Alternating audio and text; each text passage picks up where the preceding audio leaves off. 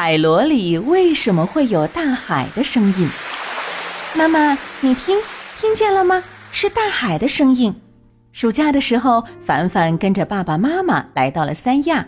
这一段时间，凡凡过得可开心了，因为他不仅来到了梦寐以求的海边，还和爸爸妈妈一起在美丽的沙滩上堆了一个属于自己的城堡。嗯，最重要的是啊，在那些带回家的纪念品里，凡凡还在海螺里听到了大海的声音呢。那小朋友们，你们见过大海吗？大海呀，一眼望不到边际，分不清天涯还是海角，平静而又壮阔。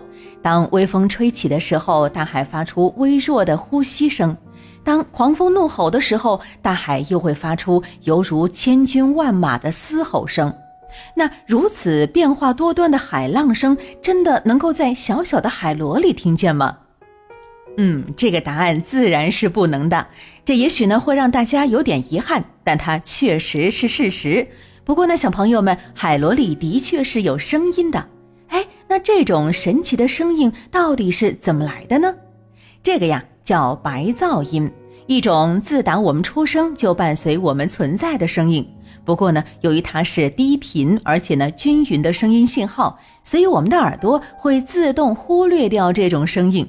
那么，为什么在海螺里就能够听到它呢？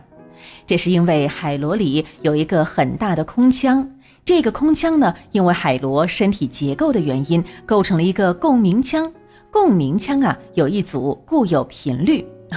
那说到这儿，可能有小朋友会问，这到底是什么意思呢？嗯，这就是说啊，传入到海螺里的声音，如果是和它的固有频率相符的声音，就会在共鸣腔里得到增强，那我们就能够清晰的听到它了；而和它频率不一样的声音，就会被削弱，甚至是完全被吸收掉。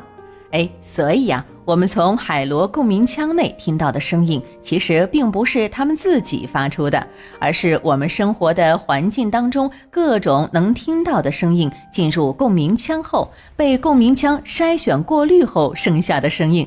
而我们之所以能够听到这种声音呢，是因为海螺有效地隔离了外界的声音，从而使得原来被淹没掉的白噪音被我们给听到了。